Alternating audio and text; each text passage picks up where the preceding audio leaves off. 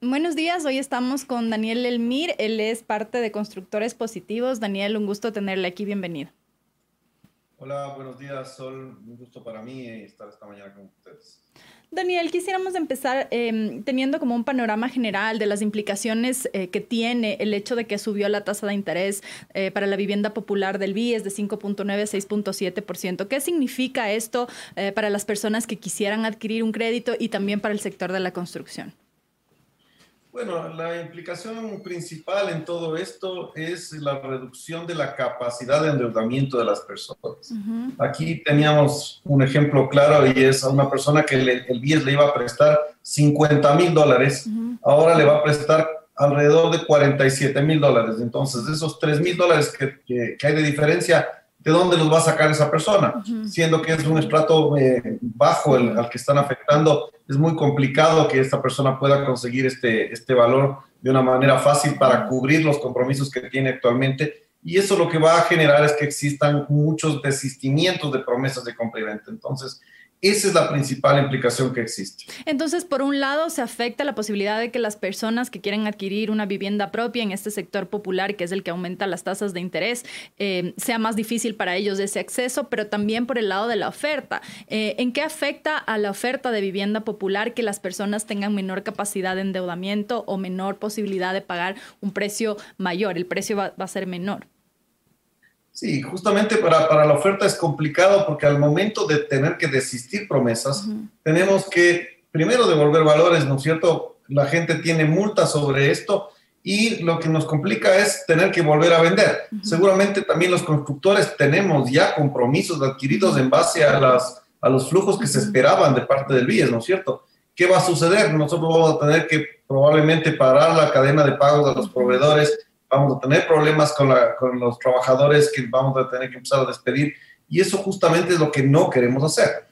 Entonces, vemos que esta medida totalmente fuera de tiempo, a apenas 17 días de salir del gobierno, es completamente equivocada porque se va en contra de lo que el nuevo gobierno justamente está propugnando, que es el hecho de bajar los intereses para aumentar la oferta, la demanda de bienes raíces. Entonces, ese es el tema con esta medida. Justo esto que usted menciona, ah, que se tome la medida 17 días antes de que se posesione el nuevo gobierno, que se implemente la medida dos, tres semanas antes de que el gobierno se posesione, también deslegitima de alguna manera la decisión. ¿A qué se debe, cree usted, eh, que se toma esta medida en estos últimos días? ¿Por qué se toma en este momento, eh, si durante estos cuatro años no se han tomado medidas similares, por qué se lo toma ya cuando el gobierno está de salida?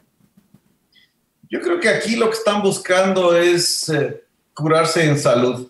Porque claro, tienen, tienen varios problemas en el BIES. En el BIES tienen cerca de 8 mil millones de dólares de deuda con el Estado. Tienen problemas en la cobranza de los créditos hipotecarios con un 10% de cartera vencida, que es casi el doble de la banca, más del doble de la banca.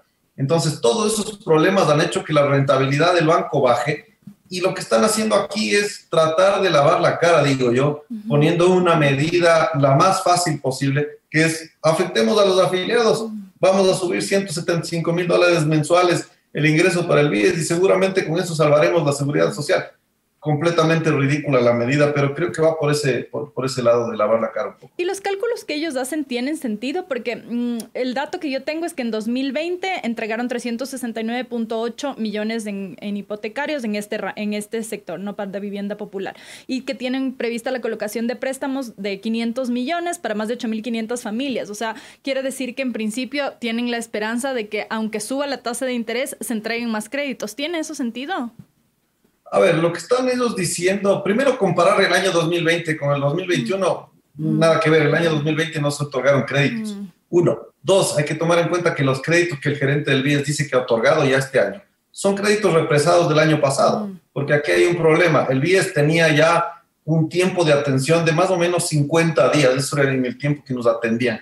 Ahora nos están atendiendo nuevamente en 150 días, entonces ahí está, ahí está el tema. Son créditos represados de 2020 que se están otorgando ahora y nos están haciendo ver el vaso medio, medio lleno en lugar de hacerlo ver medio vacío, ¿no es cierto? Entonces, por ahí va la cosa. Yo, no, yo tampoco le veo una lógica. Eh, primero, a comparar con el año pasado no existe lógica. Y segundo, querernos engañar de esta forma eh, diciendo que se ha prestado más es, muy complicado. Además que hay este contexto de dificultad económica. En 2020, evidentemente, la mayor parte de la gente encerrada, con pérdidas de empleo, etcétera, dificulta de por sí ya la posibilidad de que una persona busque endeudarse si es que no hay una estabilidad laboral, empezando por ahí como primer punto. Y como segundo, eh, pensar que esto se puede reactivar con un aumento de, eh, la tasa de interés para este sector de, de vivienda popular, como tampoco tiene mucho sentido desde mi ignorancia, usted me dirá. No, no tiene ningún sentido.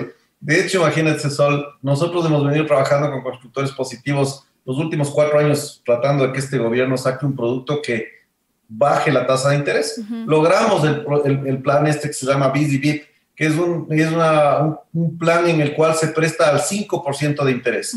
Eso ya lo tenemos con algunos bancos privados. Y eso está funcionando muy bien, porque realmente lo que pasa es que cuando tienes el 5% de interés, la cuota que se paga por el crédito hipotecario es casi lo mismo que lo que se paga por el arriendo, entonces la gente prefiere comprar. Pero ¿qué hace el BIES? En lugar de entrar en la misma lógica que estamos nosotros hablando, se va hacia el otro lado, cuando lo que tenía que hacer el BIES es acceder al mismo fideicomiso de vivienda de interés social que tiene el MIDUBI, con alrededor de 1.300 millones de dólares de fondos ahí, y empezar a prestar a los afiliados más barato.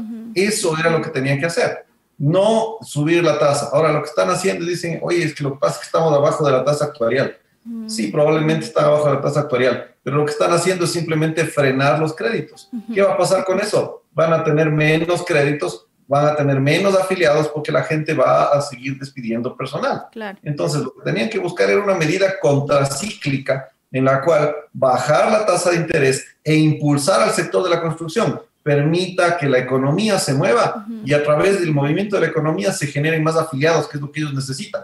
Entonces están yendo completamente al, contrario de lo que dicta la lógica. Además, si es que hay ya un producto en la banca privada con un interés del 5%, como usted menciona, eh, la banca pública o el BIES, que de alguna manera digamos, banca pública, que tiene además este em, propósito de tener un servicio social para la gente, eh, también se pierde este servicio de permitir a la gente el acceso a la vivienda, considerando además que hay un déficit de vivienda en el país. Sí, o sea, realmente no están entendiendo la finalidad para la cual fue creado el, el, 10. Yo recuerdo mis abuelos, las casas que tuvieron la compraron con el IES, mis papás igual, y así ha sucedido con muchos de nosotros.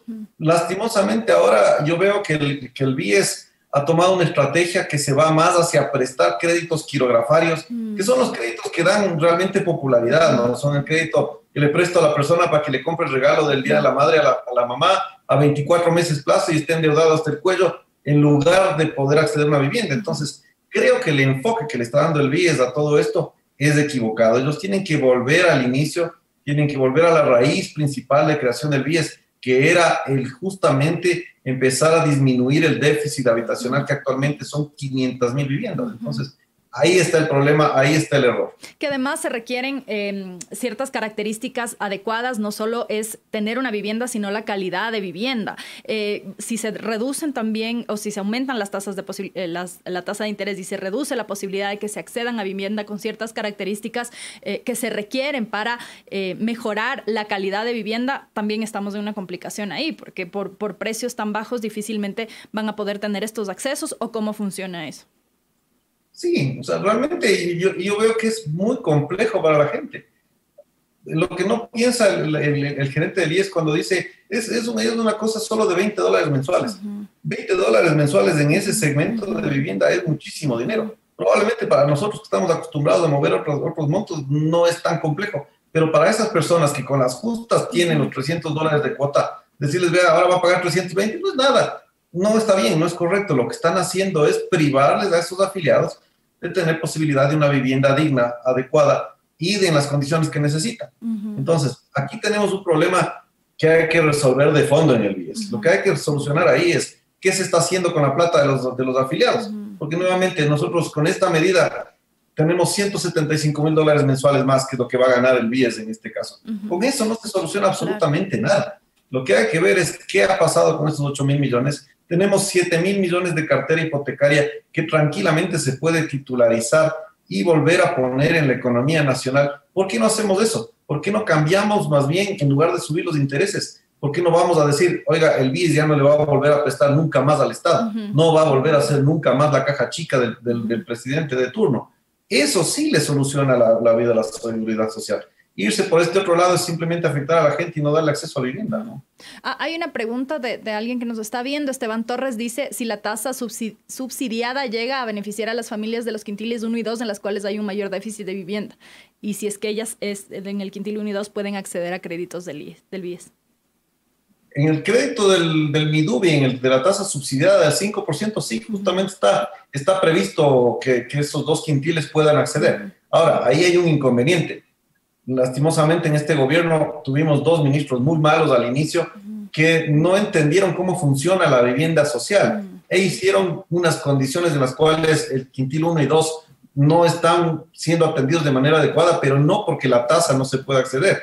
Lo que están siendo mal atendidos es porque no se pensó que hay que hacer una vivienda progresiva más barata para que esas personas puedan acceder a una vivienda primero pequeña que luego pueda ampliarse con el tiempo. Entonces, de eso estamos ya conversando con el nuevo ministro Justo el día viernes pasado nos reunimos con él ya y él entiende que esto hay que cambiar. Estamos trabajando en eso porque en realidad queremos atender a justamente esos dos, dos quintiles de los que habla Esteban.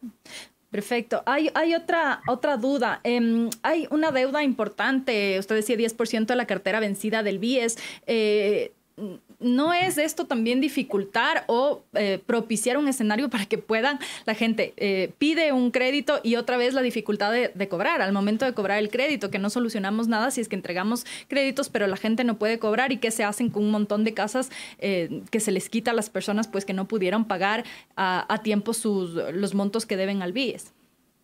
Sí, lo que pasa es que hay que hacer un análisis distinto. Primero hay que saber qué es lo que está pasando con el BIES. El BIES nunca ha tenido un departamento de cobranza como tal. Entonces, si no hay un departamento de cobranza, ¿cómo tenemos una cobranza, valga la redundancia? No podemos. Entonces, hay que implementar un departamento de cobranza. Hay que analizar mejor la segunda vivienda, porque la mayor cantidad de deuda que existe es en segunda vivienda, es en gente que se compró para la casa en la playa o se compró una oficina o cosas de ese estilo. Pero en primera vivienda, que es esta, que está en, hasta los 90 mil dólares, prácticamente es una cartera limpia y justamente por eso es que yo le decía que de los 7 mil millones de dólares que hay de cartera hipotecaria, hay una buena parte que, como se llaman, le dicen en las inversiones, es, un, es lomo fino, que se podría tranquilamente titularizar y poner a trabajar. Entonces, hay que analizar bien esa cartera y hay que hacer la gestión de cobranza. Imagínense, ahí son 700 millones de dólares que están más o menos pendientes. Si cobran la mitad de eso, van a, van a ayudar más que con los 175 mil dólares mensuales de esta medida descabellada que están tomando. Entonces hay que trabajar mejor en el BIES. Y em, ¿Cuáles son las expectativas con el nuevo ministro? ¿Ustedes creen que hay posibilidad, bueno, una cosa el ministro de Vivienda, eh, las posibilidades, cómo se ven con el ministro de Vivienda por un lado y por otro lado, si ustedes creen que es posible que una vez que se posicionen las nuevas autoridades, que hay un nuevo directorio del IES, esta medida pueda ser revertida o, ya se queda eh, así para los próximos años? Bueno, primero con el nuevo ministro vemos mucha apertura, vemos que es una persona que está dispuesta a escuchar, mm. ah, se ha reunido con muchos constructores, eh, hay que recalcar aquí que Constructores Positivos tiene cerca de 1.200 asociados, entre los cuales están los más grandes constructores de vivienda social de la historia. Desde, el primer, desde los primeros constructores que hicieron casas con el bono en, tiempos de, de León Febres Cordero hasta hoy, están con nosotros. Entonces el ministro ha escuchado esto, ha visto con buenos ojos la ayuda que se le quiere dar y eso nos da mucha esperanza de que las cosas, al ser técnicas, van a cambiar. Por ese lado estamos tranquilos. También eh, él entiende claramente que hay que buscar una forma en la cual los intereses bajen alrededor del 5%, porque es la única forma en la cual vamos a poder suplir a la gente de, vivienda. Entonces, eso nos tiene, nos tiene contentos. El tema del BIES, ojalá se ponga una persona técnica, eh, no solamente en la gerencia, sino en absolutamente todo el directorio, para que cambien la manera de pensar. Lo primero que hay que hacer ahí es eso, hay que cambiar la manera de pensar, hay que, hay que pensar como, en un, como, como un banco privado. No puede ser que el BIES no tenga un core bancario, por ejemplo. No lo tiene. Entonces, hay que implementar un core bancario para el cual se pagaron 10 millones de dólares y nunca se implementó. ¿Qué es un core bancario, perdón? Es, es, es el software que controla completamente todo el sistema del banco. Entonces, ahí se puede tener más fácilmente cuánto nos deben, cuánto debemos, absolutamente todo esto, que actualmente se está manejando de una manera no muy ortodoxa. Entonces hay que implementar el core bancario, hay que cambiar el modelo de inversiones, hay que buscar inversiones que sean realmente rentables. El tema del Estado no es rentable, nunca ha sido rentable. Hablamos de inversiones de alrededor del 6%, cuando en, en, proyectos de construcción se puede hacer mucho más rentabilidad. Tenemos que cambiar también ahí el hecho de los terrenos que tiene el IES. El IES tiene mil terrenos a nivel nacional, mil los más apetecidos por absolutamente todos los constructores. Entonces, ¿qué hay que hacer con esos terrenos? Hay que vender esos terrenos. ¿Para qué los tiene? los tienen votados. Si usted se fija aquí en la ciudad de Quito, por ejemplo, frente al cementerio del Batán están todas esas mecánicas. Todas esas son del, del, del, Instituto Ecuatoriano de Seguridad Social. Ahí están, pagan unos arriendos irrisorios cuando pagan. Entonces, hay que poner esos terrenos a producir. Pero no tiene que ser el BIES el que, el, que, el que se ponga a hacer los fideicomisos o que se ponga a construir. Esto lo que tiene que hacer es ponerlo a disposición de los constructores, tal vez en una alianza público-privada o algo, pero tiene que ser con alguien de, que sepa del sector inmobiliario. Porque ¿qué es lo que ha sucedido con el BIES? Lo han manejado de una manera muy eh, ligera, me parece a mí. Cuando crearon los fideicomisos de estos inmobiliarios, se pusieron a ser ellos mismos agentes fiduciarios, mm. cuando lo que había que hacer es contratar a un agente fiduciario que sepa sobre el tema inmobiliario encargarle a él esto y ya hubieran funcionado los proyectos. Entonces, eso es lo que hay que hacer. Por ahí tiene que ser la solución BIS. De todas maneras, también hay una propuesta del gobierno de construir 200 mil viviendas de, acceso gratuito en zonas rurales. Eh, ¿Han podido conversar ustedes con el ministro la forma de ejecutar eso? Si es que de nuevo ahí se va a hablar de una alianza público-privada, va a ser construcción solamente del Estado. ¿Han podido tener un acercamiento justo con la idea también de reactivar este sector que de alguna manera ha sido uno de los más afectados en, en los últimos meses? Sí, justamente ese fue la, una de las primeras primeros temas que conversamos con el ministro. Y lo primero que, que, nos quedó con buen sabor de boca es que él entiende que en cada realidad del, del, del país habrá que construir de una determinada manera. Porque no puede ser, por ejemplo, que en la costa queramos construir como en la sierra. Hay que poner unas, hay que hacer unas viviendas acorde a lo que hay en la zona. Si la gente ya está acostumbrada a hacer casas de madera o la madera es lo que existe en esa zona, hay que hacer casas de madera. No hay que llevar bloques desde las ciudades para hacer una casa de bloque. Entonces, por ahí va el camino en eso. Creemos que sí se va a poder hacer ahí alianzas público-privadas, que es lo lógico para todo este tema, porque no hay recursos en el Estado. Entonces, hay que facilitar el tema. Hay muchos constructores que están dispuestos a invertir y, apoyar al país. Así que yo creo que si es que las cosas siguen como, como van hasta ahora, vamos a poder lograr esa meta. ¿Qué otros mecanismos han propuesto ustedes eh, como constructores para la reactivación del sector?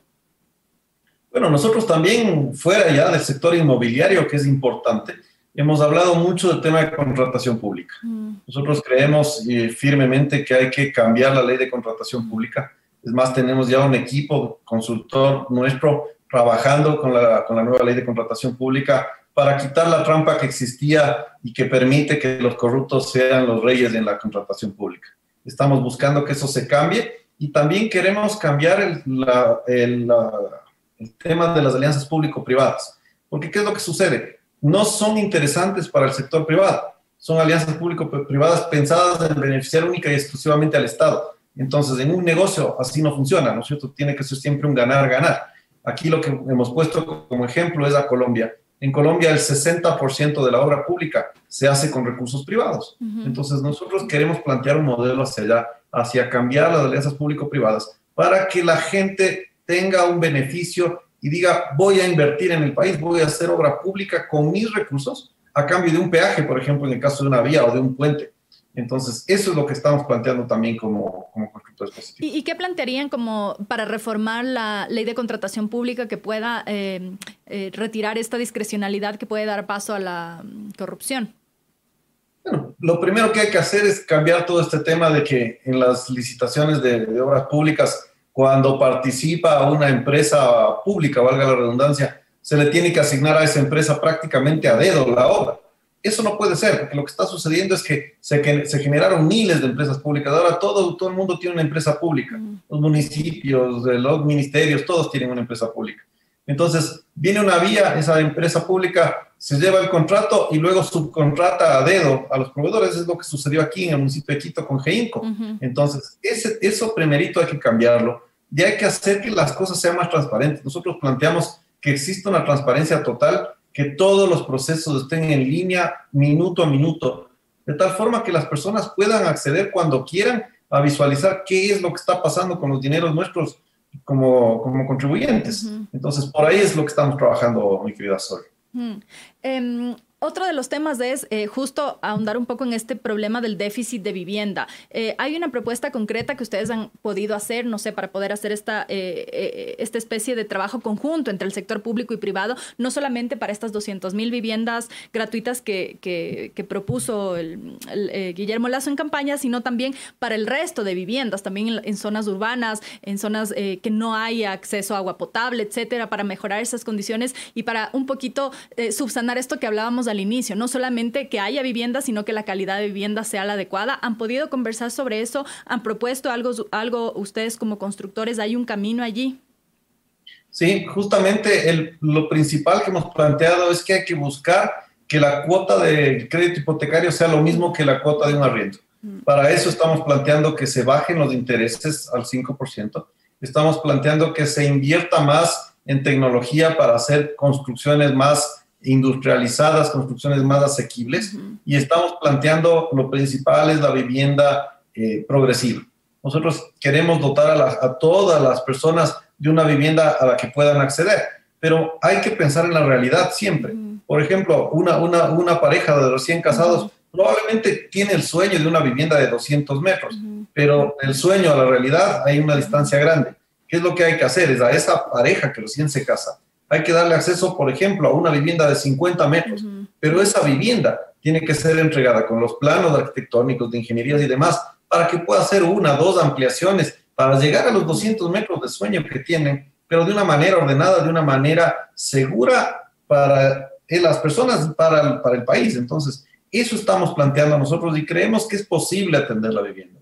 Necesitamos ahí obviamente también ayuda para mejorar el tema de tramitología, porque ahí podríamos abaratar el costo de la vivienda. No puede ser que tengamos reyes en tener el, proceso más lento de aprobación de planos en, toda la región. Justo iba a eso también. Una de las quejas es este proceso de trámites que tienen que hacer para los permisos, etcétera.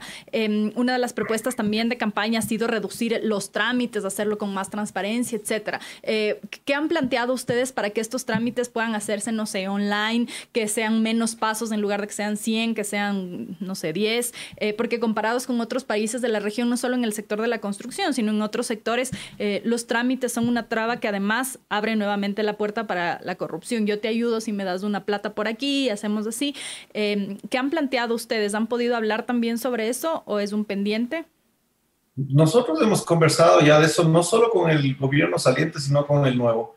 Y lo que hay que hacer aquí es en los temas declarativos. Hay que cumplir la ley de eficiencia de trámites, en la cual se dice que hay que declarar, yo voy a hacer por decirle algo, un edificio de 10 pisos cumpliendo toda la norma ecuatoriana. Hago la declaración de eso y tengo un control posterior. El tema es que se entreguen rápido los permisos para que las inversiones vengan. El otro día conversábamos con el ministro y, estábamos con, con, Pablo Campana también. Y él nos comentaba que tiene un estudio acerca de que hay más o menos entre 1.000 y 1.500 proyectos de construcción parados a nivel nacional ah, esperando permisos. Mm. Entonces, nosotros estamos muriendo de sed al lado de la fuente de agua. Entonces, hay que empezar a hacer esto de, la, de, los trámites con declaración eh, juramentada, si se, si se puede decir así, y un control posterior. Eso es lo que se hace en otras partes del mundo y aquí tenemos que implementarlo así. Ya existe una ley para eso, pero lastimosamente los GAT no están eh, cumpliéndola. Mm. Eh, ah, Mateo Wagner me pide que pregunte, por favor, al entrevistado sobre la vivienda BIS y BIP del Midubi. Bueno, la vivienda VIP del Midubi es un proyecto que funciona muy bien. Actualmente una persona puede acceder a una vivienda de hasta 90 mil dólares con el 5% de entrada y el 4.99% de interés. No ha habido en toda la historia que yo conozca mejores condiciones para acceder a la vivienda. Ahí, justo en la página nuestra de constructorespositivos.com, pueden encontrar toda la oferta inmobiliaria que existe en este segmento y beneficiarse de algo que está ahí, que, nos ha costado cuatro años de trabajo y que está a disposición para todos los ecuatorianos que necesitan vivienda. ¿Esta propuesta nació en este gobierno, en el de Lenín Moreno, o desde hace cuánto está esta de la vivienda Busy del, del Midubi? Bueno, este, este proyecto en especial, este fideicomiso, nació, nació en tiempos de, de Richard Martínez, ¿sí? con, con, mucha ayuda de constructores positivos para generar el producto. Entonces, eh, nosotros hemos sido partícipes de aquello Como le decía al principio, hay cerca de 1.300 millones de dólares aún en ese fideicomiso que hay que aprovechar. Nosotros podemos ahí acceder a vivienda con las mejores condiciones en absolutamente todo el país. Entonces, justamente la idea de, ese proyecto nos abrió un poco más el espectro para decir, bueno, eso es lo que, que implementar en absolutamente toda la vivienda. Por eso es que estamos planteándole al ministro que se cree una ley de vivienda. Eso es lo que hace falta en el país, para que podamos nosotros los constructores tener reglas claras a largo plazo, siendo que la vivienda pase de ser el capricho o, la, o el gusto del ministro de turno a ser una política de Estado en la cual incluso del presupuesto general de la nación se destine un determinado monto todos los años para ir alimentando el fideicomiso. Eso queremos hacer para beneficiar a todos los ecuatorianos que necesitan vivir. Justo en ese camino, eh, normalmente llega un nuevo gobierno y todo lo que hizo el anterior no sirve, pero eh, esto que menciona usted sobre el MIDUBI y este, esta eh, posibilidad de acceder a una vivienda en esas condiciones tendría que continuar. ¿Han hablado sobre la posibilidad de que se continúe este proyecto en específico, que se mantenga? Sí, eso, eso fue lo, lo, que hablamos el día viernes con el señor ministro. Él está de acuerdo en que hay que mantenerlo. Obviamente hay que hacer algunos ajustes para poder atender al primero y al segundo quintil de la población. Pero vamos por buen camino en eso. Yo creo que eh, eh, entendimos ya por fin que la solución es las cosas de largo plazo. Ojalá logremos poner todo esto dentro de una ley, como lo decía hace un momento, para que pase a ser política de Estado. Porque eh, necesitamos que la vivienda se haga a largo plazo. Los proyectos de vivienda grandes son a largo plazo, no duran uno, dos, tres años, muchas veces duran más de un gobierno. Entonces hay que buscar las condiciones para que esos proyectos sean a largo plazo beneficiando a la gente en menores costos. Y el planteamiento de esta ley, eh, ¿cuál sería la propuesta? ¿Se han reunido para empezar a esbozar quizá un proyecto? ¿Lo trabajarían en conjunto con el Ejecutivo? ¿Sería una propuesta eh, del sector eh, de la construcción? ¿Cómo sería? Sí, nosotros vamos a hacerle una propuesta al gobierno nacional para que se implemente esta ley. Eso lo vamos a hacer ya en estos días. Estamos conversando entre nosotros para poner una comisión a trabajar en esto y que salga todo en beneficio de la ciudadanía. Porque aquí hay que recordar una cosa y es que la construcción, a más de suplir el, déficit de vivienda, lo que hace es dar empleo. Por cada 20 metros de construcción que hacemos, le damos un empleo a una persona por año y medio. Entonces, sí hay que pensar en eso y por eso es que hay que hacerlo una política de Estado. Mm, entonces hay que pensarlo también como una forma de reactivación de la economía. Claro, totalmente. El sector de la construcción es uno de los principales motores dinamizadores de la economía. Nosotros somos cerca del 20% del Producto Interno Bruto ya con las 27 industrias que están relacionadas a nosotros. Entonces, podemos generar empleo rápido, porque si ya me sacan los permisos, de lunes estoy construyendo. Eso implica que contrato personal. Entonces hay que mover la economía a través de la construcción, como ha sido en otras partes del mundo, eh, que la construcción ha sido la que ha sacado adelante a los países. Muchísimas gracias, Daniel. Muy interesante esta conversación. Muchas gracias a usted, Sol. Un gusto estar con usted y saludos a toda la audiencia. Muchas gracias. Esta fue la entrevista a Daniel Elmir, él es parte de Constructores Positivos. Eh, nos encontramos nuevamente la próxima semana a partir de las ocho y media de la mañana. Buenos días.